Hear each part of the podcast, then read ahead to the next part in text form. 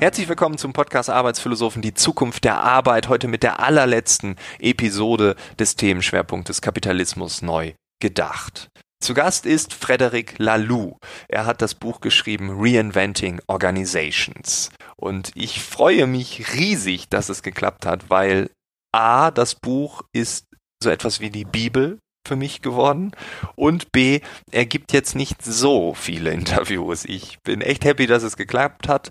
Und ich habe mit ihm darüber gesprochen, was nach so einem Welterfolg passiert und was seine Haltung zum Thema Kapitalismus neu gedacht ist.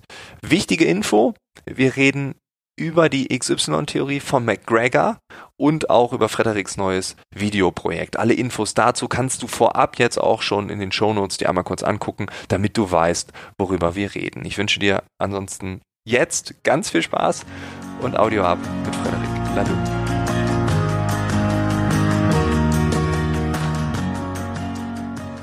Ja, wir haben jetzt, äh, Frederik, wir haben eine Fernleitung Berlin-Amerika. Äh, du lebst jetzt dort, du bist eigentlich Belgier, nicht nur eigentlich, du bist Belgier, in Belgien geboren. Ähm, trotzdem redest du mit uns heute auf Deutsch. Ja, und das äh, will ich vielleicht gleich vorab klären. Also meine Mutter war Deutsche, aber ich bin in Belgien aufgewachsen und habe nur mit ihr Deutsch geredet und sie ist leider früh verstorben und ich habe gerade letztens ausgerechnet, dass ich seit 27 Jahren kein Deutsch mehr rede. Und das, ich, es, es klingt trügerisch gut. Ich glaube, es ist noch mehr oder weniger akzentfrei. Ähm, aber ich tue mich zum Teil richtig schwer. Also das ist jetzt eine Herausforderung für uns. Und ich, ich freue mich riesig, weil ich einfach nicht mehr Deutsch rede. Aber ihr müsst mich entschuldigen, wenn ich manchmal stocken bleibe oder einen halben Satz auf Englisch sage. Okay, alles gut. Das, äh, ich bin ja auch noch da, ich korrigiere dann live und wir gucken dann, wie es wird. Nein, alles entspannt. Äh, genau, du hast ähm, das Buch geschrieben, Reinventing Organizations. Ganz viele unserer Hörer haben dieses Buch gelesen, man hat davon gehört, man hat Beispiele gehört, man hat ähm, dieses bekannte Bürzorg-Beispiel wahrscheinlich auch schon mal live irgendwo in Holland äh, erleben dürfen, weil man dort Menschen kennt oder so, zumindest wenn man dort in der Nähe wohnt. Ähm, was machst du nach diesem Buch? Ähm, also wie reagierte man auf diesen Welterfolg, so kann man es ja nennen, ähm, und was kommt danach? ja, ähm, es hat mich natürlich wahnsinnig gefreut, dass es war unerwartet, dass meine Arbeit so viel Anklang überall auf der Welt ähm, gefunden hat. Ähm, ich glaube, das Buch ist jetzt inzwischen in 20 Sprachen und in Japan ein Riesenerfolg und in Russland und in China und ähm, hat sich, glaube ich, jetzt 500.000 Mal verkauft. Also war natürlich alles viel größer, als ich mir das je ähm, denken konnte. Und aber gleichzeitig hat sich eigentlich für mich gar nicht so viel verändert. Ich äh, hatte gerade noch ganz junge Kinder, als das Buch rausgekommen ist. Und ja, dann geht's, das Leben geht einfach weiter, Windeln wechseln und, und kochen und, und ähm, war für mich einfach ganz deutlich, dass das Wichtigste für mich ist eigentlich ein einfaches Leben zu führen. Ich, ich fliege kaum und rede kaum, werde ganz viel eingeladen, aber sage eigentlich bei 99 Prozent ganz lieb ab und habe mir so eigentlich vorgenommen, dass ich nur nur so zweimal im Jahr einen Vortrag halte ähm, und den Rest der Zeit mit der Familie verbringe und und einfach Zeit für andere für andere Projekte. Inzwischen sind wir auch in so ein wunderschönes Ökodorf in Amerika umgezogen und da bin ich dann noch mal ein ganzes Stückchen weiter weg und, ähm, und genieße einfach ein, Wunder, ein wunderschönes Leben. Ähm, aber das Thema hat mich noch eine ganze Zeit lang beschäftigt. Hm. Ähm, ich, ja, ich habe kein Consulting gemacht, aber ab und zu ähm, haben sich äh, Unternehmensführer auf dem weiten Weg bis da in mein Ökodorf gegeben, um einfach einen Tag mit mir zu, zu sprechen. Und da habe ich dann einfach wahnsinnig viel gelernt ähm, zu dem Thema, okay, du hast ein bestehendes, traditionelles, vielleicht ein großes Unternehmen und willst dich jetzt auf den Weg machen. Und ja, wie, wie gestaltet sich so eine Reise? Was sind so die typischen Fallen, die, die man fällt? Was sind so die Sachen, die man nicht erwartet hat, aber die eigentlich scheinbar jedes Mal passieren? Was sind die, die guten Ideen? Wie macht man sich da auf den Weg? Und da habe ich in den letzten Jahren sehr viel dazu gelernt. Und mein, mein großes nächstes Projekt war ähm, eine, eine Videoserie. Also statt, statt ein Buch zu schreiben, habe ich es diesmal eine, mit einer Videoserie gemacht und die habe ich gerade zu Ende ähm, gekriegt. Das sind also 130 Videos, 20 Stunden wow. Content, ähm, die, die jetzt ähm, äh, Äh, habe ich auf Englisch Insights for the Journey genannt. Ähm, mhm. Inzwischen sind sie auch schon in Französisch und Chinesisch und Japanisch untertitelt. In Deutschland hat sich da noch gar nicht so viel bewegt. Also vielleicht gibt sich da auch mal so eine Community, die die, die, die, die ähm, übersetzt. Ähm, aber da habe ich, glaube ich, nochmal so einen großen, nochmal so einen großen Satz hingelegt. Also da, da, da ist, glaube ich, wahnsinnig viel Content. Es ist, glaube ich, so ein bisschen das, das Beste, was es da gerade so gibt, was, ne, wenn, wenn du jetzt ein Unternehmen hast und willst dich da auf den Weg machen und willst von denen lernen, die es schon ein bisschen vor dir gemacht haben. Ähm, da gibt es, glaube ich, wahnsinnig viel zu lernen, wahnsinnig viele Fehler, die du dadurch vermeiden kannst. Ähm, mhm. Also das war meine, mein, mein großer Wurf in letzter Zeit. Und jetzt im Sommer gab es gerade für mich einen Einschnitt, wo ich gemerkt habe, was mich jetzt wirklich bewegt, ähm, ist die, die Klimakrise, wie viele andere auch. Und da spüre ich, dass, dass das so ein bisschen meine nächste Arbeit sein wird und dass ich äh, jetzt was mit Unternehmen und Reinventing Organization zu tun hat, ein bisschen äh, auf jeden Fall mal eine, eine längere Pause damit machen werde. Mhm. Also das, äh, die Videoserie ist die logische Weiterentwicklung genau. von Reinventing Organizations, das Praktische, die Hilfestellung genau. und ja. das Neue kommt so aus dir heraus. Ist das immer so gewesen? Also dass das aus dem Gespür heraus irgendwie aus dem Emotionalen herauskommt? Ähm, ja, also ich glaube, wahnsinnig viele Künstler sagen, dass, was weiß ich, Leute, die Lieder schreiben oder, oder Gedichte schreiben, dass die, dass sie nicht das Lied geschrieben haben, das Gedicht, sondern dass das Lied zu ihnen gekommen ist oder das Gedicht hat sie einfach, ne, ja, war ja. auf einmal da und das mussten sie ganz schnell aufschreiben, sonst geht's auch schon wieder weg. Ähm, und so erfahre ich das eigentlich auch in meinem Leben, also mit den, mit meinen Projekten oder meinen Büchern. Ähm, ich glaube nicht so, dass ich mir die ausgesucht habe. Ich glaube eher, dass die mich ausgesucht haben. Und, ähm, und dann, dann arbeite ich einfach fleißig. Ähm, und so ist das jetzt, glaube ich, auch mit dem, mit dem neuen Projekt. Mhm. Und äh, Klima, wie, ähm, also wie würdest du das definieren? Also ähm, sagst du das, was Greta Greta gesagt hat, äh, da möchtest du weiter eintauchen. Geht das in Richtung Unternehmen? Ähm, wie können wir uns das vorstellen? Ähm, ja, geht also sicherlich in die gleiche Richtung wie, wie Greta. Ähm, die Fragestellung mit Unternehmen ist, ist schon spannend. Also ich werde, ich merke, ich bin, werde langsam ein bisschen ungeduldig, wie oberflächlich Unternehmen an das Thema gehen. Ähm, ich ich finde, man, man gratuliert sich da sehr schnell selber und sagt man, ach, da haben wir doch was ganz Tolles gemacht und will eigentlich nicht schauen, wie zerstörerisch vieles von dem ist, was Unternehmen heute machen. Mhm. Ähm, ich glaube, es ist wirklich an der Zeit, dass wir uns trauen, dass wir einfach den, den Mut finden, um wirklich ganz ehrlich zu schauen, was, was machen wir eigentlich?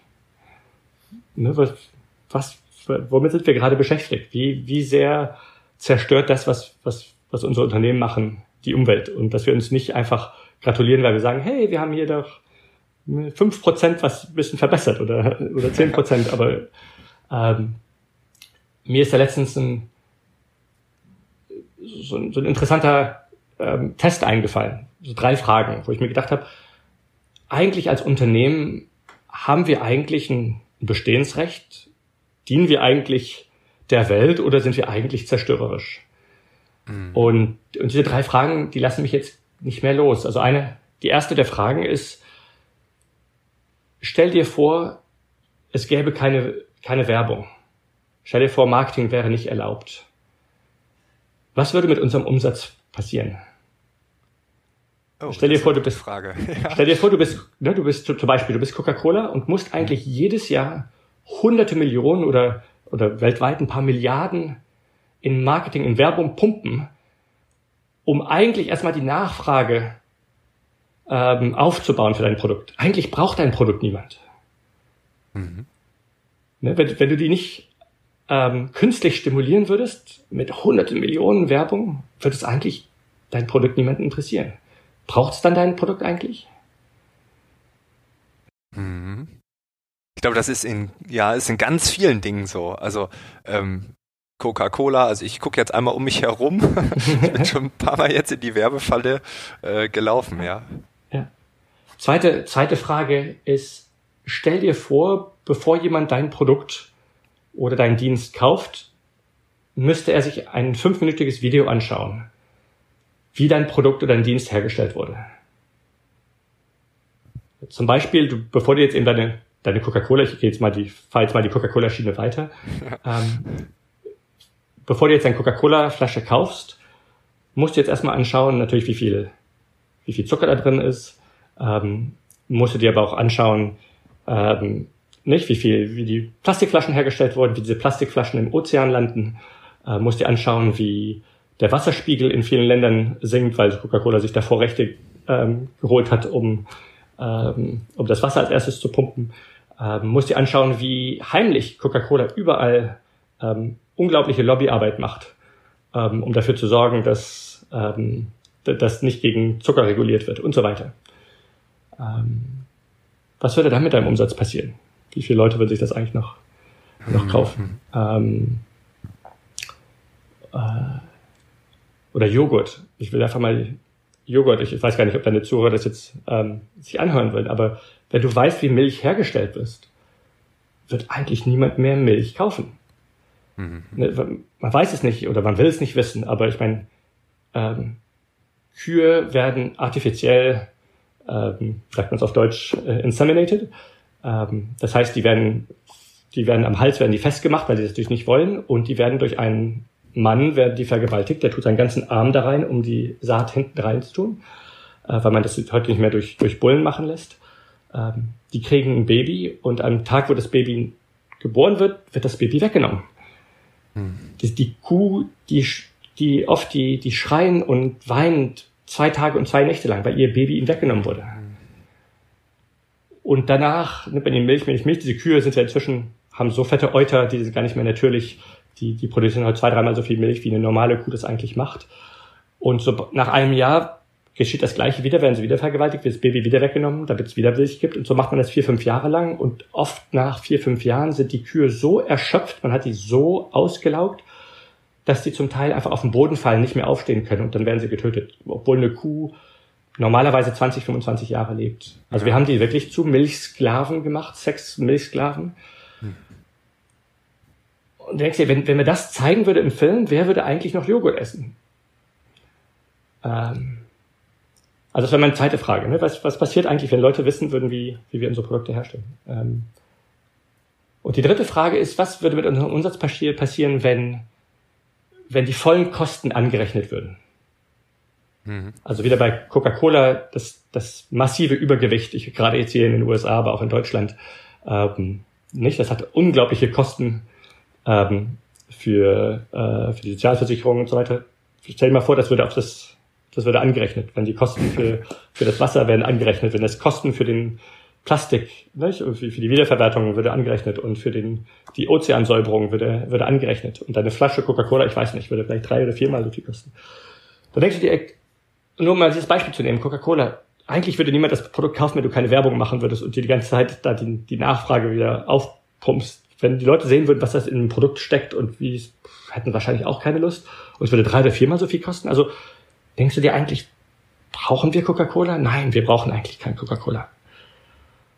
Und so kannst du dir eigentlich das für sehr viele Produkte denken. Und dann, also ich, ich finde, es ist an der Zeit, dass wir uns diese Fragen mal wirklich stellen Mhm. Statt nur zu sagen, hey, ja, ganz toll, Coca-Cola hat jetzt ein Ziel für 2030 Carbon Neutral zu sein und ha, super. Ähm, oder wie ich gerade letztens, ich war, ich war auf einer meiner äh, zwei Reisen im Jahr war ich in, in Japan und da war so ein Automat, ähm, Coca-Cola-Automat am, am Bahnhof und da war so ein Aufkleber mit so einem Eisbären auf der Seite. Ganz süß. Und dann stand da so ein kleiner Text, habe ich die Japaner gefragt, warum denn das? Ach, weil diese Maschine ähm, die benutzt 50 Prozent weniger Elektrizität. Deswegen haben wir da so einen süßen Eisbären. Da, dadurch helfen wir, die Eisbären zu retten. Da habe ich mir gedacht, also, also wirklich? Also wirklich? ist, da, ist, das, ist das der Pegel, wo wir, wo wir schon zufrieden sind? Ähm, also das, das beschäftigt mich einfach sehr, dass wir uns, dass wir uns eigentlich endlich mal trauen, den Mut zu haben, uns die Sachen anzuschauen. Und ich weiß, es ist unglaublich schwer, weil wenn ich jetzt für Coca-Cola arbeite, und ich schaue mir das wirklich an, dann, dann stellt mich das natürlich vor ein ganz, ganz schwieriges Dilemma. Also ähm, müsste ich jetzt eher aufhören zu arbeiten oder müsste ich jetzt ein interner Aktivist werden oder ähm, müsste ich vielleicht sogar ein so ein Whistleblower werden, der interne Dokumente rausgibt. Also es ist natürlich unglaublich schwer. Und vielleicht ist meine Familie ganz stolz auf meine Karriere. Und traue ich mich wahrscheinlich gar nicht, selbst mit meinen Freunden darüber zu reden oder mit, vielleicht mit meiner Frau oder mit meinen Eltern, weil die sind ganz stolz auf meine Karriere. Und wenn ich dann erstmal anfange, darüber zu reden, werde ich dann ein Nest beschmutzt. Also ich, ich, ich habe da unglaublich viel ähm, Verständnis für, dass es, dass es schwer ist, uns diese Fragen zu stellen, dass es schwer ist, uns die, die Wahrheit anzuschauen. Aber, aber ich finde, es ist einfach wahnsinnig wichtig. Ähm, ich finde es ganz toll, zum Beispiel das Patagonia. Patagonia ist dieses amerikanische Unternehmen, das so, so Outdoor ähm, ähm, äh, Clothing macht. Also, und die sind ja weltweit so wirklich die weitesten, die sich am meisten die Frage gestellt haben, zum, ne, wie macht man, wie macht man äh, Klamotten, die, die die Umwelt so wenig wie möglich belasten. Ähm, also sie sind wirklich ganz, ganz toll. Und ich finde es toll, dass die so ehrlich sind. Die, statt dass sie jetzt ganz toll grüne Reklame machen und sagen, wir sind die Tollsten, sagen die, sagen die, wir sind weiterhin zerstörerisch. Weniger als andere, ein ganzes Stückchen weniger als andere, aber wir, wir sind noch weit entfernt von dem, was wir wollen. Hm. Das finde ich, also finde ich jetzt ganz tolles Beispiel. Also die, die am weitesten sind, sind eigentlich auch die, die am, die, die zugeben, dass das, was sie machen, eigentlich noch weiterhin ähm, dazu beitragen, dass der Planet zerstört wird. Die das ja auch als Unternehmensziel ganz fest verankert haben, den ja. Planeten zu retten. Das ist das ja. höchste Unternehmensziel von Patagonia. Ähm, da fallen mir auf jeden Fall, also es gibt zwei Perspektiven, die ich gerne mal ähm, gehen würde. Einmal die Moral, hast du gerade gesagt, ähm, oder du hast es nicht gesagt, aber die ist implizit mit drin. Ähm, wir sitzen jetzt da, arbeiten für ein Unternehmen, das kann jetzt ein Getränkehersteller sein, äh, das kann in der Klamottenindustrie sein, äh, aber eigentlich in sehr, sehr, sehr, sehr vielen Berufen ist es ja so, dass es dieses Ambivalente gibt. Ich arbeite gerne da, ich glaube, wir sind gut und dann gucke ich hinter die Kulissen und stelle fest, wow, also da ist irgendwie so eine dunkle Seite mhm. und entweder schaue ich weg oder nicht. Ähm, und dieses Spannungsfeld, ich glaube, das kann einen auch zerfressen, wenn man das immer wieder denkt, nicht darüber reden kann. Genau. Und ja, weil die, es gibt ja keine Lösung dafür. Die Lösung wäre zu sagen, ich arbeite nicht für Firma XYZ, aber was mache ich dann? In einem System, ja. was von mir erwartet, dass ich irgendwo arbeite. Und genau. äh, das ist verdammt schwierig. Ja, ist es auch. Ist es auch. Und ich glaube, der erste Schritt ist einfach, dass wir uns trauen, hinter die Kulissen zu schauen und dass wir, dass wir Leute finden, Freunde, Kollegen, mit denen wir darüber reden, dass es nicht mehr bei uns selber liegt. Ähm, und dass wir verstehen, dass die Schuld nicht bei uns liegt. Das ist wirklich, wie du meintest, ein System. Und in dem sind wir alle gefangen. Und äh, ich glaube, wir müssen das, ähm, die, die einfach die Möglichkeit aufbauen, ähm, dass wir mit der Frage sitzen und nicht gleich Antworten haben. Also wir sind mhm. heute in einer Gesellschaft, wo ja. einfach Problem Solving, nicht? Wir müssen ja. sofort eine Antwort haben. Wir, es, wird unglaublich äh, unkomfortabel, wenn wir nicht sofort eine Antwort haben. Und ich glaube, wir müssen einfach dieses, ähm, wir müssen einfach äh, das Capability, ähm, kannst du ein bisschen übersetzen, ähm, die, ja, die Möglichkeit, ja. Die Möglichkeit einfach, dass, mhm. dass wir es schaffen, dass wir einfach mit schwierigen Fragen sitzen bleiben und nicht gleich eine Antwort haben müssen. Ähm, es gibt ein ganz tolles Beispiel. Ähm, äh, es gibt eine Firma in, in den USA, die heißt Interface. Die hatte einen Boss, der ist leider gerade verstorben, Ray Anderson, ähm, der in den 90er Jahren, äh, also die Firma Interface, die machen so Teppiche. Die machen Teppiche äh, hauptsächlich so für Unternehmen. Die sind die, die, das, die diese, diese kleinen Quadrat, weißt du, Teppiche, die du so nebeneinander verlegst, haben die, haben die erfunden. Mhm. Und in den 90er Jahren ist es dem Ray Anderson erstmal bewusst geworden, also eigentlich pumpen wir ähm, Öl aus der Erde, aus dem wir da diese, diese Plastikteppiche machen. Und, und alle, was weiß ich, fünf Jahre schmeißen Unternehmen das dann raus und wir, wir verlegen eigentlich tausende Quadratmeter oder, oder wahrscheinlich Kilometer von solchen Sachen, die dann einfach irgendwo ähm, auf dem Müll landen. Und das hat ihn irgendwann mal, hat, hat ihn dieses Bewusstsein geschockt. Aber es war eine Frage, er hatte keine Antwort. Was machen wir? Das ist, was machen wir anders? Wie, wie können wir es überhaupt anders machen? Mhm. Und es war einfach, hat mich sehr beeindruckt. Er, er hatte einfach, ja, er, er hat es einfach in sich, dass er mit dieser unkomfortablen Frage sitzen geblieben ist und die nicht gleich weggeschickt hat oder nicht gleich, nicht gleich weggeguckt hat. Und hat dann, er war jetzt der Boss des Unternehmens und hat eigentlich seinen, seinen ganzen Führungsstab hat er damit konfrontiert und alle wollten das eigentlich gar nicht hören. Und, aber langsam, indem man mit der Frage sitzen bleibt, langsam kommen dann auch Antworten her hervor. Mhm. Und heute, 20 Jahre später, ist Interface ein ganz anderes Unternehmen. Was ganz, nicht, und die, die machen jetzt also wirklich 100% recyclable Teppiche, ähm, mit natürlichen Materialien, ähm, machen jetzt auch Verträge, die die Teppiche gar nicht mehr verkaufen, sondern einfach, sondern einfach nur diesen, das, das Nutzen sozusagen verkaufen und nehmen dann, bauen dann selber die Teppiche wieder ab und bringen dann neue Teppiche hin und sind heute ein, ja, wirklich ein Vorzeigeunternehmen ähm, und weiterhin sehr profitabel. Und das wäre einfach nicht passiert, wenn er nicht, nicht diese, diese Möglichkeit gehabt hätte, einfach mit dieser Frage sitzen zu bleiben. Mhm. Und, und das, das scheint mir wichtig zu sein, dass wir uns trauen hinzuschauen, dass wir Freunde finden oder andere Leute, mit denen wir darüber reden können, damit wir nicht selber verrückt werden und dass wir, dass wir die Geduld haben zu sagen, hey, wir sitzen in so einem System fest, die Antworten werden nicht sofort kommen, aber wenn wir lang genug mit den Fragen sitzen bleiben, dann, dann kommen langsam Antworten und vielleicht sind wir in mhm. zehn Jahren einfach ein ganz anderes Unternehmen. Ich finde, das äh, passt super in den Zeitgeist, weil ich gerade genau das Gegenteil halt als problematisch wahrnehme. Wir haben gerade in Deutschland ähm, aktuell so eine ganz krasse Schwarz-Weiß ähm, Konfrontation. Die einen sagen, wir müssen die Welt retten und die anderen sagen, nein, ich will das so wie immer. Und mhm. dazwischen gibt es nichts. Man muss sich ganz schnell für eine Seite entscheiden und dann ist man in diesem Lager gefangen.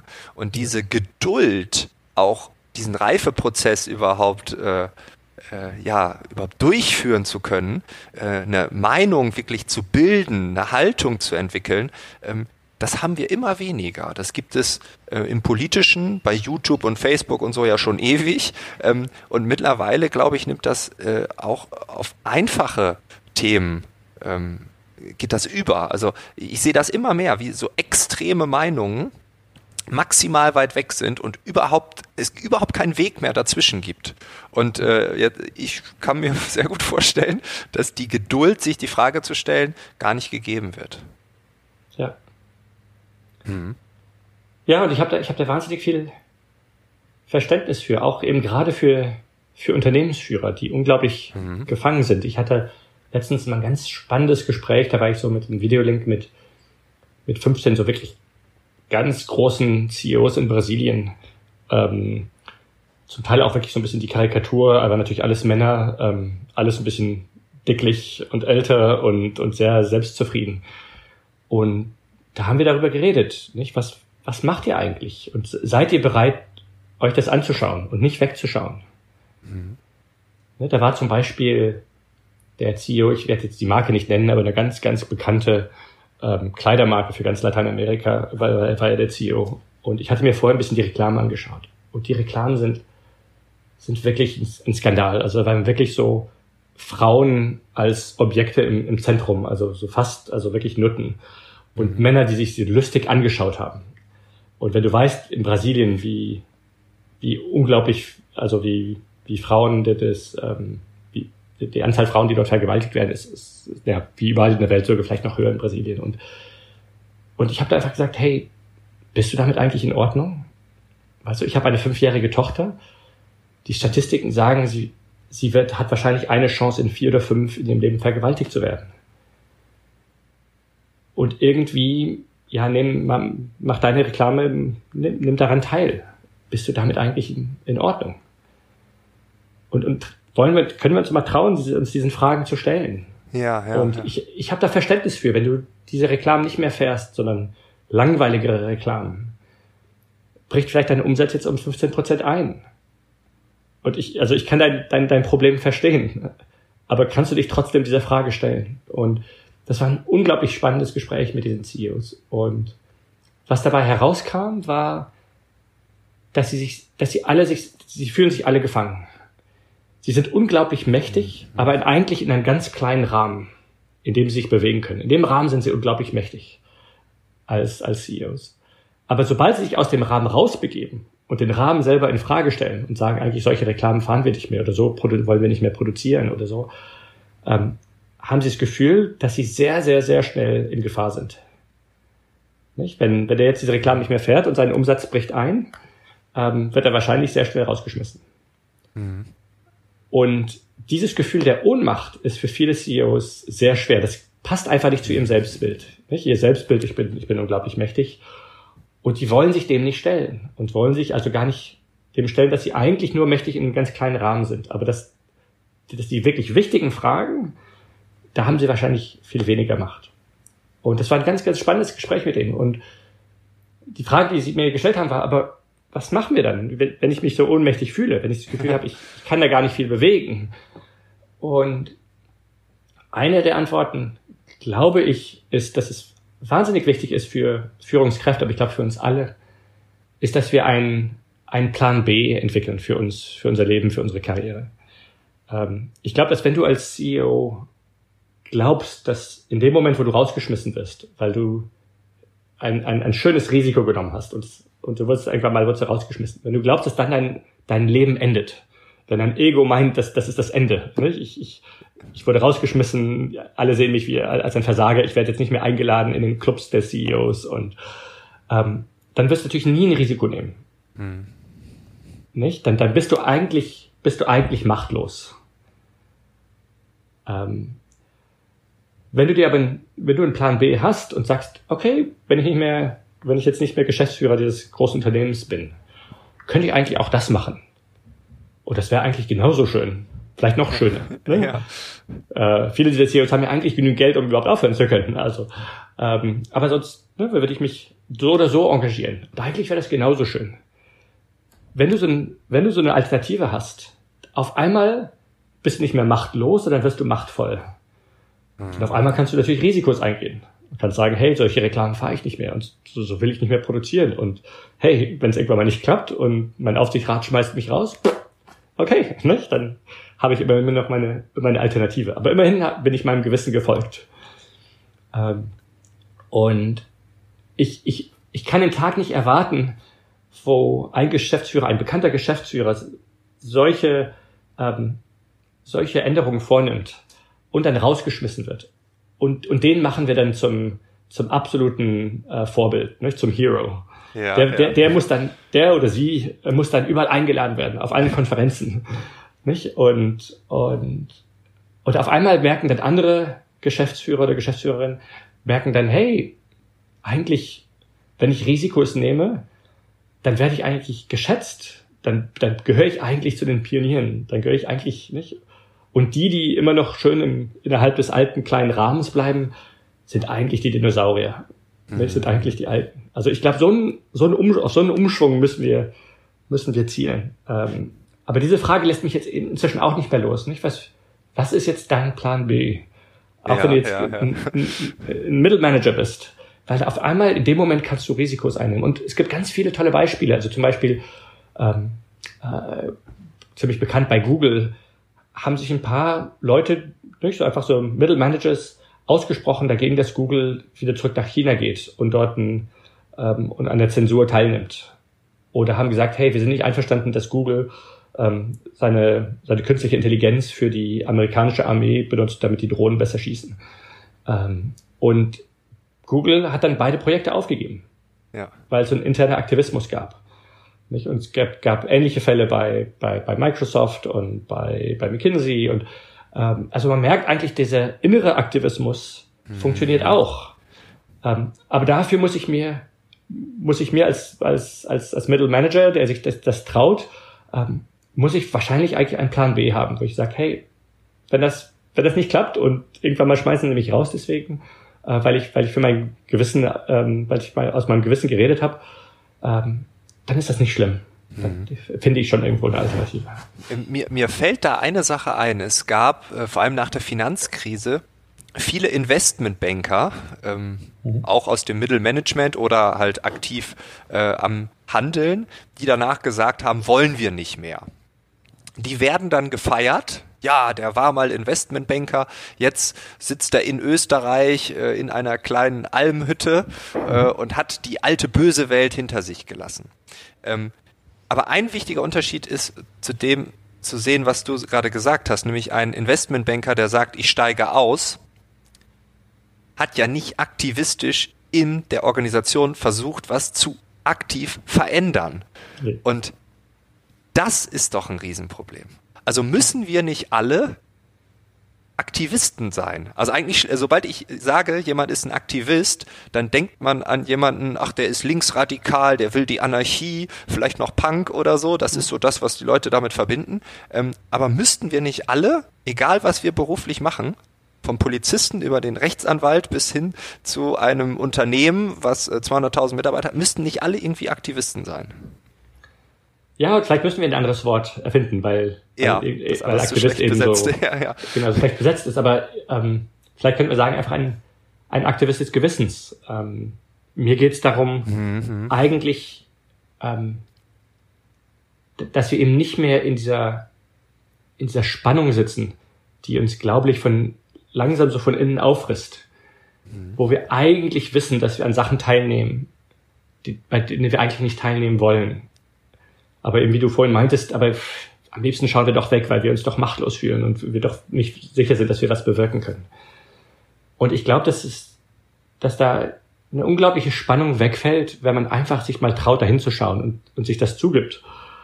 Und zu sagen, hey, ich weiß noch nicht, was die Lösung ist, ähm, aber, aber zumindestens ähm, äh, gibt einen schönen Satz von ähm, amerikanischen Autor Parker Palmer, I live divided no more ich, ich lebe nicht mehr geteilt. Ja, ja. Ähm, und aus dem Sinn meine ich ein Aktivist des Gewissens und dann, und dann sich in dem Unternehmen einzubringen und eben, glaube ich, eben nicht aus dieser, aus dieser Art, wo man sagt, hey, das ist ein Skandal und das sollten wir nicht machen, sondern wo wir eben die anderen dazu einladen, sich auch die Frage des Gewissens zu stellen. Mhm. Die Führungsetagen stellen sich ja eigentlich die gleichen Fragen oder, oder auf die gleiche Art drücken ja. diese Fragen weg oder schauen weg. Und, und die Frage ist vielleicht, können wir uns gegenseitig einladen, dass, dass wir uns dem stellen und dann diese, uns dieser schwierigen Frage stellen, okay, was machen wir nun? Ich war vor einigen Tagen auf einer Veranstaltung und da habe ich das ähm, Menschenbild XY äh, von McGregor vorgestellt. Ja. Und da kam nach dem Vortrag kam ein älterer Herr auf mich zu und hat gesagt, ah Frank, toller Vortrag, das mit dem XY, das hat mich richtig berührt. Und ich so, ja, warum? Und dann sagte er, ich habe noch drei Monate, dann bin ich auf Rente und dann kann ich endlich Y sein. Wow. Und das fand ich so, ich, bin so ein bisschen rot angelaufen, das hat mich total, das wiederum hat mich berührt, wo ich dachte, ja, wie hast denn du? Und er so, ich, ich kannte diese Theorie, also so gespürt habe ich sie immer. Du hast sie jetzt gerade beschrieben von dem McGregor. Das gibt mir jetzt einen Namen, aber ich habe im Unternehmen X gelebt und wenn ich aus dem Unternehmen rausging, war ich Y. Und jetzt kann ich vollkommen ich sein. Ich darf so sein, wie ich bin. Ich werde nicht ein. Und da habe ich ihn gefragt, ich so, wie hast du das denn durchgehalten, wenn du das die ganzen Jahre überall? Und dann sagte er, ja, ähm, ich habe das durchgehalten, weil ich ähm, die Zahlen gesehen habe. Ich habe den Erfolg gesehen. Ich war ein guter Verkäufer. Ich war ein guter Manager. Und das war dann für mich okay. Aber trotzdem, sagte er, da hat er so ganz lange auch nochmal überlegt, ich freue mich schon auf die Rente. Und das ist eigentlich genau der Punkt. Ja. ja. Also wir haben ganz viele Führungskräfte da draußen, die sich auch diese Fragen stellen, aber vielleicht auch denken, ich bin wirklich der Einzige in diesem Laden. Aber vielleicht äh, gibt's 80 Prozent der anderen sind genauso. Aber keiner sagt was, keiner hebt die Hand. Das muss man sich mal, wenn wir uns den Gedanken mal erlauben, es gibt nur Aktivisten des Gewissens in den mhm. Unternehmen, Führungskräfte 80 Prozent, wie viel Macht man dann auf einmal hat. Ja. Wenn man sieht, dass bei Google so eine aktive Aktivistenrolle auch dazu äh, führt, dass Google Projekte einstellt. Das sind doch alles Beweise dafür. Mhm das erinnert mich gerade vor Jahren, also da arbeite ich noch bei einer Unternehmensberatung bei McKinsey und äh, irgendwann mal habe ich mich so dem, dem ganzen Themenbereich so Meditation und persönliche Entwicklung mhm. eröffnet und dachte ich mir so, ich, ich bin jetzt hier wirklich der Einzigste, ne? ganz ganz komisch.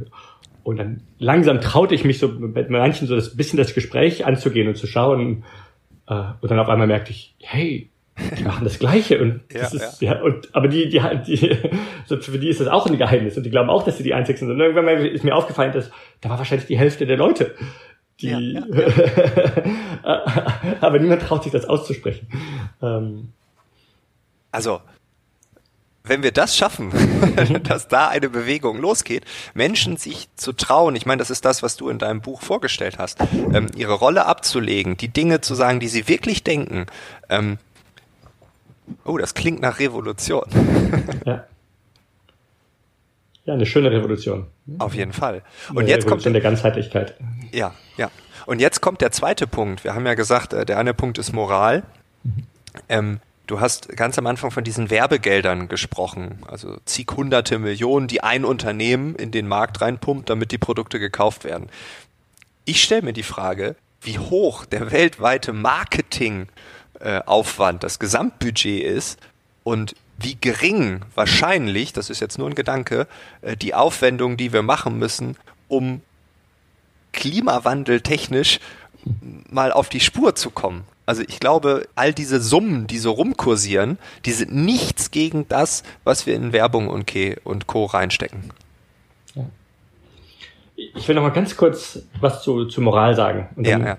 Ähm, mir gefällt das Wort nicht so sehr. Für mich hat Moral irgendwie so oft so ein, so ein Zeigefinger, weißt du, so ein, ähm, das macht man, weil es gut ist oder weil ähm, mir geht's wirklich einfach, einfach ganz persönlich ums Gewissen. Einfach. Gewissen, okay. Hm. Es, mir geht's eigentlich wirklich nur darum, mir von innen, habe ich eigentlich Lust da mitzumachen oder nicht? Bin ich, mag ich mich eigentlich selber? Bin ich eigentlich, bin ich stolz auf mich? Ähm, mhm. Also mir geht's wirklich, wirklich darum, mehr als, als den Zeigefinger oder, oder die anderen sind böse oder, ähm, oder das müssten wir machen. Ähm, ich, ich glaube, wir, wir verändern nur was, wenn wir, wenn wir uns gegenseitig einladen, damit klarzukommen, weil, woran möchte ich eigentlich selber teilhaben, was, oder eben nicht teilhaben. Ähm, ja, das wollte ich nur mal kurz noch dazu sagen. Ähm, ja. Ja, ich meine, die, diese Frage der, der Marketing und der Werbung, unglaublich viel unseres Konsums ist ja heute Konsum, den wir eigentlich nicht brauchen ne, der, Marketing und Werbung schafft eine Nachfrage, die, die es eigentlich gar nicht gibt. Ähm, nicht, ich, ich weiß nicht, wie man das jetzt in Deutsch übersetzen würde, aber in meinem, ich, ich, ich nenne das einfach False Needs. Mhm. Ähm, und, und die Frage ist natürlich, was wird mit unserer Wirtschaft passieren? Ich nenne jetzt mal eine Zahl. Lass uns mal sagen, dass 50 Prozent unseres Konsums eigentlich Konsum ist, den wir gar nicht brauchen der uns auch gar nicht glücklich macht. Ne? Die, die, die Formel von, von Werbung und Marketing ist ja eigentlich, dir ständig zu sagen, du bist nicht gut genug. Ja. Ne? Du bist irgendwie, ist was mit dir falsch. Nicht? Als Frauen gerade hast du natürlich nicht den, nicht den perfekten Körper. Immer mehr jetzt auch Männern, ne? wird jetzt so ein Bild vorgegaukelt von, ja. und du bist nicht gut genug, du bist nicht perfekt genug. Also irgendwie kannst du nicht glücklich sein. Aber ah, wenn du dieses Produkt kaufst, dann wirst du glücklich. Ähm, also Marketing ist ja eigentlich eine ganz große Maschinerie, um uns unglücklich zu machen, um uns dann irgendwas zu verkaufen. Ähm, lass uns einfach mal so eine Zahl in den Raum setzen, vielleicht ist die ganz falsch, aber lass uns mal sagen, 50 Prozent unseres Konsums ist eigentlich Konsum, den wir gar nicht brauchen und der uns auch gar nicht glücklich macht. Also nur ganz kurz, flüchtig macht er uns glücklich und danach macht er uns eigentlich mhm. gar nicht mehr glücklich. Was würde passieren, wenn jetzt 50 Prozent der Wirtschaft verschwinden würde? Kurzfristig natürlich erstmal ein riesen, ein Riesendrama. Natürlich die größte Rezession, die es je gegeben hat und unglaublich viele Arbeitslosigkeit. Und also wir wüssten gar nicht, wie wir sowas bewältigen müssten. Mhm. Ähm, und deswegen probieren wir natürlich das immer noch weiter, noch immer, wir brauchen ja unsere ein oder zwei Prozent Wachstum genau. oder drei Prozent, nicht? Aber, egal wie. egal wie. ähm, aber wir wissen natürlich, dass der Planet das nicht mehr aushalten kann. Also die, mhm irgendwann mal werden wir uns dieser Frage stellen müssen. Wie können wir das alles zurückschrauben? Ähm, und ich glaube, so, umso früher wir es machen, umso besser. Umso mehr wir warten, umso mehr haben wir den Planeten zerstört und umso, umso mehr wird es noch wehtun. Ähm, aber das ist jetzt weiter ein anderes Beispiel von so einer Frage, wo wir sagen, wir haben eigentlich nur die Frage und wir haben noch keine Antworten. Hm. Ähm, manche, natürlich reden manche Leute von Grundeinkommen und lokale Solidaritäten und was, ne, alle möglichen. Aber eigentlich wissen wir doch nicht, wie das, wie das aussehen wird. Aber dass es kommen wird, daran gibt es keinen Zweifel. Also niemand mit ein, mit ein bisschen Intelligenz kann eigentlich glauben, dass das heutige System endlos so weiter funktionieren kann. Ja, und wir suchen dann immer Antworten aus unserer bisherigen Erfahrung und aus dem Spektrum, was uns bewusst ist. Und äh, einen solchen Systemwechsel, ob äh, selbst vorangebracht oder irgendwann knallt und es wird was passieren, ich glaube auch, da, das ist eine Blackbox. Wir können es nicht ja. wissen. So, und, aber kann man das lernen? Also kann man lernen, ähm, ja, damit besser umzugehen? Oder ist es wirklich das mit der Frage? Also ich glaube schon, dass man also sich vorbereiten kann in einem gewissen Sinne. Also zum Beispiel aus dem Konsumwahn und der Marketingfalle auszusteigen nicht irgendwann mal zu merken, ich, ich brauche das eigentlich nicht. Also ich, ich weiß noch selber aus meiner eigenen Erfahrung, ähm, wie ich samstags fast so automatisch in meinen Lieblings-Comicbuchladen gegangen bin und in meinen liebsten Plattenladen gegangen bin, um mir zu schauen, hey, was ist denn die neuesten CDs und der neueste Comic? Und da war einfach so ein, so ein Rausch, so ich, ja, da gibt's was Tolles, irgendwas muss es doch geben. Ja, ähm, ich brauche was. Ich brauche was, genau. Und zu merken, hey, nee, brauche ich eigentlich nicht. Im, im, äh, im Französischen gibt es so einen wunderschönen Satz, ähm, so ein Motto, das sagt ähm, moins de bien, plus de lien. Äh, weniger Güter, mehr Beziehung. Ja. Und darum geht es eigentlich grundsätzlich. Mhm. Nicht, wenn ich, wenn ich eigentlich merke, dass es das, was mich eigentlich wirklich erfüllt, sind eigentlich Beziehungen sind eigentlich, sind eigentlich Freundschaften, sind Beziehungen zur Familie, sind eigentlich, ähm, dass ein Spielabend eigentlich zehnmal schöner ist, als mir jetzt letzte Netflix-Sachen anzuschauen. Ähm, nicht? Wenn, man das erstmal wirklich begreift, ähm, dann, dann ändert sich ein Leben. Mhm. Ja, aktuell sieht man eher, dass wir immer mehr Beziehungen haben im Social Media. Äh, vielleicht weniger tiefgreifende Beziehungen. Aber weil wir so viele Beziehungen im Social Media haben, müssen wir auch mehr konsumieren, weil das ist ja das Spiel da. Also eigentlich ja. versucht man dieses Prinzip, was du gerade beschrieben hast, durch die sozialen Medien zu katapultieren, nur auf eine perfide Art und Weise, weil wir den Menschen ja gar nicht mehr sehen. Und dann kommt der ja. Konsum dazu und dann ist es hoch drei. Und viel auf Social Media ist ja auch gar nicht erfüllt, sondern ja. dient ja eigentlich diese gleiche Lehre zu füllen. Ne? Die, die kann ich jetzt füllen, indem ich was, was, was einkaufen gehe, oder ich kann sie füllen, indem ich was poste und dann schaue, hat sie das, hat sich das jemand angeschaut, gab es da Likes, gab es Antworten und damit füllt man ja eigentlich, kann man ja die gleiche Lehre füllen, nicht? Dass man immer, immer schaut, und, und wer mag mich denn und, und, und wer findet mich denn toll und wer antwortet denn? Ähm, darum geht's ja nicht. Es geht ja darum, dass wir einfach Beziehungen haben, wo wir, wo wir zusammensitzen und und dann einfach schöne Sachen entstehen und wir wirklich gesehen und gehört werden in unserer Realität und andere sehen und hören und äh, ja, die Lehre. Ähm, ich finde es interessant, dass das Wort Lehre finde ich total spannend. Äh, die innere Lehre zu füllen mit Fragen, worauf wir keine Antworten haben. Das klingt jetzt maximal esoterisch für andere Leute. Ich, ich meditiere auch, ich benutze den Begriff esoterisch nur, um es für manche vorwegzunehmen. Ähm, ich glaube, es ist überhaupt nicht esoterisch. Ich glaube, es ist der Kern. Ähm, äh, und ähm, wenn wir uns vorbereiten können, wenn wir das lernen können, äh, dann bin ich optimistisch. Das wäre auch meine Frage an dich. Bist du optimistisch oder ähm, glaubst du, es steht schon fünf vor zwölf oder fünf nach zwölf? Ja, also ich habe mir diesen Sommer habe ich mir viel angeschaut und viel durchgelesen, eben gerade zur, zur Klimakrise. Und es ist wirklich sehr, sehr schwer, da optimistisch zu sein. Hm. Ähm, also das war jetzt immer meine ähm, meine Erfahrung hinzuschauen. Nicht? Da, da habe ich auch lange selber wegschauen wollen, wie, wie wir, glaube ich, das, was alle tun. Wir wissen natürlich, dass die, die Neuigkeiten wohl nicht gut sind und das, was uns da erwartet, ähm, spannend wird. Aber, aber die Sommer habe ich angefangen, mir, mich das da wirklich da rein zu vertiefen. Und Puh, es ist schwer. Es ist wirklich, mhm. es ist wirklich schwer. Also ähm, ich bin nicht sehr optimistisch, dass wir, dass wir schwere Zeiten vermeiden können. Das, ähm, ich habe junge Kinder, es ist, es ist zum Teil wirklich, wirklich schwer. Ähm, mhm. Ich gerade letztens so, ähm, ich habe so ein altes mittelalterliches so Schild, ähm, das fand mein Sohn ganz toll und meinte letztens so, ja, mein und, und meine Kinder und die Kinder und die Kinder meiner Kinder werden das dann auch haben und ja, ich habe mich nicht getraut, da zu sagen, hey, ich weiß gar nicht so sehr, ob nicht, ob nicht eine Zeit kommen wird, wo wo du die Frage stellen wirst, ob du auch Kinder haben willst, weil die Welt wirklich nicht, wenn man weiß, dass mhm. es wird wahrscheinlich wirklich, wirklich schwer. Ähm,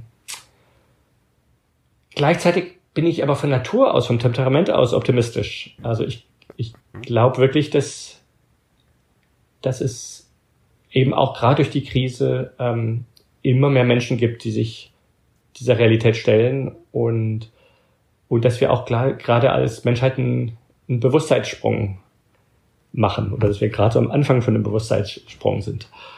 Und die Frage ist jetzt, wie, wer gewinnt, nicht? Wer, wer ist schneller? ist, ja. ist, es unser, ist es unser Bewusstseinssprung oder ist es, oder ist es die Krise? Ähm, ist es das, das was wir dem Planeten antun? Also ich, ähm, ich glaube inzwischen nicht mehr, dass wir, dass wir harte Zeiten vermeiden können. Ähm, aber ich glaube schon, dass es noch Möglichkeiten gibt, dass wir dem überleben. Okay, da bin ich bin ich ganz bei dir, zumal ich äh, ein großer Verfechter davon bin, ähm, keine Angst zu machen, weil ich glaube, Angst lähmt. Ähm, Realitätssinn wiederum kann antreiben. Und ja, ich glaube auch, es wird ähm, schwierige Zeiten geben. Ähm, aber das heißt ja nicht, dass man aufgeben muss oder wegschauen. Und da sind wir wieder beim Thema von ganz am Anfang, sondern ich glaube, das liegt in jeder unserer Hand und äh, ja, ich, ich sage immer, Optimismus ist das eine, aber die Positivität im Leben, die Positivität im Umgang mit sich und anderen, das müssen wir uns bewahren, weil dann ja. haben wir noch genug Antrieb. Ja, das eine andere Art, das zu sagen, glaube ich, ist einfach zu sagen, es, es kommen einfach unglaublich spannende Zeiten auf uns zu. Ja. Und so toll ist unser, unser heutiges Arbeits- und Konsumleben ja nicht. Ne? Viele, viele Menschen haben ja das Gefühl, oh nein, wenn ich mich jetzt zum Beispiel den, der Klimakrise stelle, dann müsste ich ja mein Leben umkrempeln und dann müsste ich ja so Änderungen vornehmen. Ja. Aber eigentlich so spannend ist unser heutiges Leben ja wirklich nicht. zum Teil. Also ich glaube, uns stehen da zum Teil wirklich schönere Zeiten bevor. Härtere, aber auch schönere Zeiten. Mhm.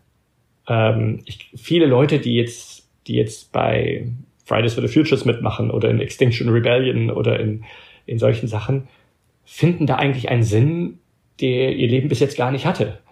Ja. Finden da eigentlich so eine Art Brother, Brotherhood und Sisterhood, so eine, so eine Brüderschaft, ähm, die sie heute eigentlich gar nicht hatten. Ein, ein Gefühl, dass sie eigentlich am Puls der Zeit sind, dass sie an, an, den, an der wirklich, wirklich wichtigen Frage mitarbeiten. Ähm, und das ist alle, allemal schöner als am Samstag in Kaufhof zu gehen. Ja. Ja, oder äh, an einem Arbeitsplatz zu sitzen, der an einem nagt, der einem überhaupt nichts bedeutet, wo man voller Leere sitzt, die Sachen abarbeitet und dann in den nächsten Bore-out oder Burnout rutscht. Auch das sehen wir ja als Resultat dieses Systems. Und ja, vielleicht hat der Kapitalismus in der jetzigen Form ein Update verdient. Mhm. ähm, ich äh, glaube, dass wir uns hier äh, zum Schluss nochmal einen ganz anderen Blickwinkel angenommen haben. Frederik, vielen Dank für deine Zeit, für deine, äh, ja, dass du Deutsch mit uns gesprochen hast. Äh, ich habe sehr, sehr wenige Fehler gefunden. Ich glaube, wir müssen da nichts verbessern oder verändern oder noch nachträglich reinsprechen. Ähm, und äh, ja, ich kann nur sagen, vielen Dank für deine Zeit. Ja, das war ein spannendes Gespräch. Danke dir.